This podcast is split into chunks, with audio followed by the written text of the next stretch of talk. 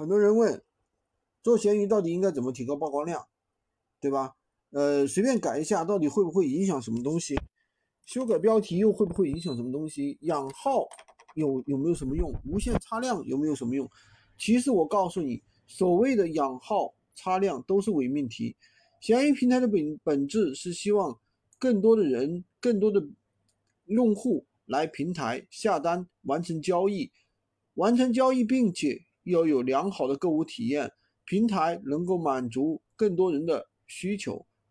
所能获取的曝光自然也就会越多。那我们今天聊一下如何让宝贝快速满足平台的需求，觉得有用记得点赞收藏起来。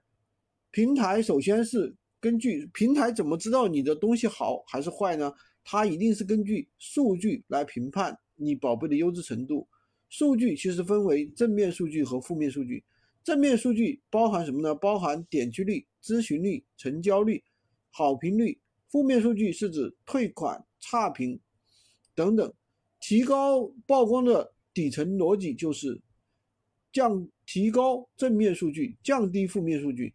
其中啊，举个例子，主图来说，你的主图越优质，点击的用户就越多。小红书上面点击点赞比比较高的爆款，做我们闲鱼的主图即可。想要提高。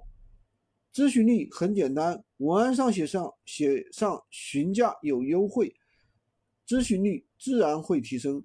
商品的实际售卖价格和话术的专业程度，直接影响你店铺的一个成交率。找到一个自由价廉的供货商，充分了解商品，可以有效的提高你的成交率。找货源的方法，我们前面有分享过。不过，到货后要学会主动找客户要好评。如果客户不满意，直接走退款，避免出现不必要的差评，这样可以有效的提高好评率。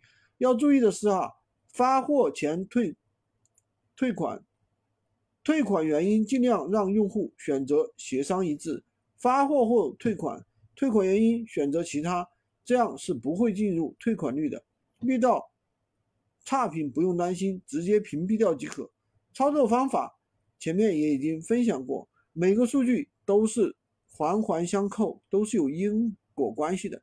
优化好细节才是运营的关键。关注我，每天学习一线的实战干货，当然也可以加我的微，在我头像旁边获取闲鱼快速上手笔记。